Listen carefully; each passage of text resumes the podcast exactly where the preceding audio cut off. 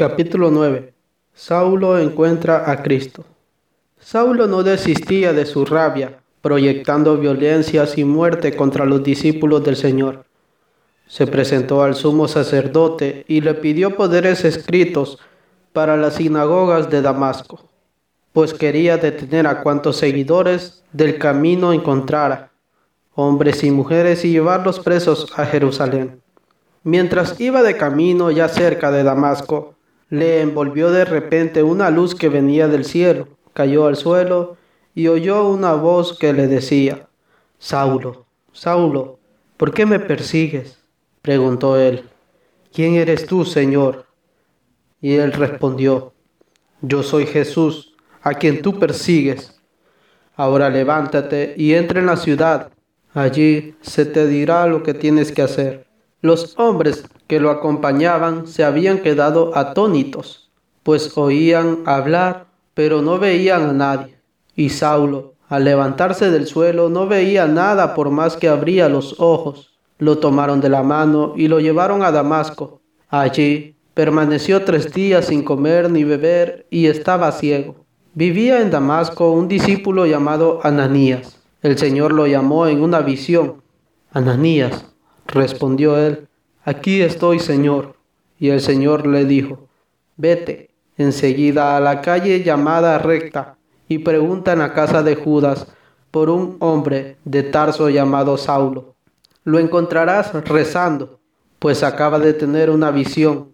Un varón llamado Ananías entraba y le imponía las manos para que recobrara la vista.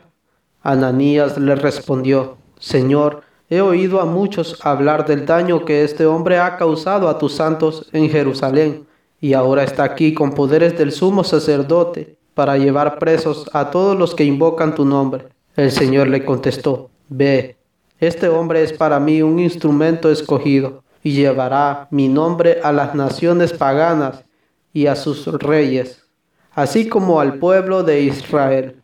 Yo le mostraré todo lo que tendrá que sufrir por mi nombre. Salió Ananías, entró en la casa y le impuso las manos diciendo, Hermano Saulo, el Señor Jesús, el que se te apareció en el camino por donde venías, me ha enviado para que recobres la vista y quedes lleno del Espíritu Santo. Al instante se le cayeron de los ojos una especie de escamas y recobró la vista. Se levantó y fue bautizado. Después comió y recobró las fuerzas. Saulo permaneció durante algunos días con los discípulos en Damasco y enseguida se fue por las sinagogas proclamando a Jesús como el Hijo de Dios. Los que lo oían quedaban maravillados y decían, y pensar que en Jerusalén perseguía a muerte a los que invocaban este nombre, pero ¿no ha venido aquí para escandenarlos y llevarlos ante los jefes de los sacerdotes? Saulo cada vez con más vigor demostraba que Jesús era el Mesías y refutaba todas las objeciones de los judíos de Damasco. Al cabo de muchos días, los judíos decidieron matarlo, pero Saulo llegó a conocer su plan. Día y noche eran vigiladas las puertas de la ciudad para poder matarlo. Entonces sus discípulos lo tomaron una noche y lo bajaron desde lo alto de la muralla metido en un canasto. Al llegar a Jerusalén, intentó juntarse con los discípulos, pero todos le tenían miedo, pues no creían que fuese realmente discípulo. Entonces Bernabé lo tomó consigo, lo presentó a los apóstoles y les contó cómo Saulo había visto al Señor en el camino y cómo el Señor le había hablado. También les expuso la valentía con que había predicado en Damasco en nombre de Jesús. Saulo empezó a convivir con ellos se movía muy libremente por Jerusalén y predicaba abiertamente el nombre del Señor. Hablaba a los helenistas y discutía con ellos, pero planearon matarle.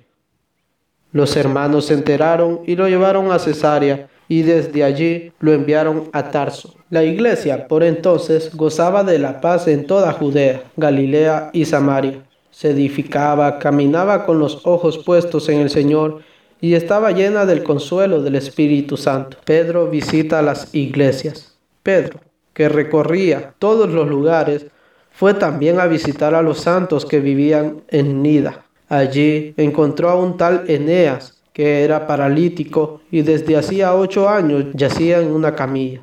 Pedro le dijo, Eneas, Jesucristo te sana, levántate y arregla tu cama, y de inmediato se levantó. Todos los habitantes de Lida y Sarón lo vieron y se convirtieron al Señor. En Jope había una discípula llamada Tabita, o Dorcas en griego, que quiere decir gacela. Hacía muchas obras buenas y siempre ayudaba a los pobres.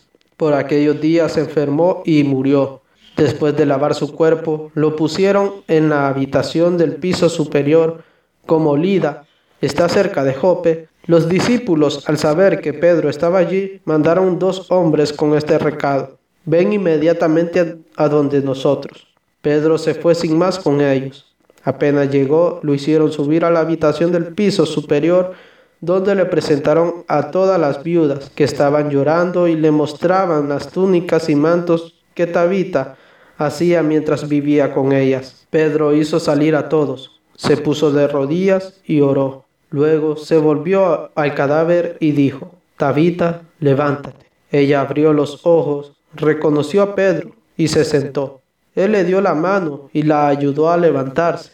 Luego llamó a los santos y a las viudas y se la presentó viva. Esto se supo en todo Jope, y muchos creyeron en el Señor. Pedro permaneció en Jope bastante tiempo en casa de un curtidor llamado Simón.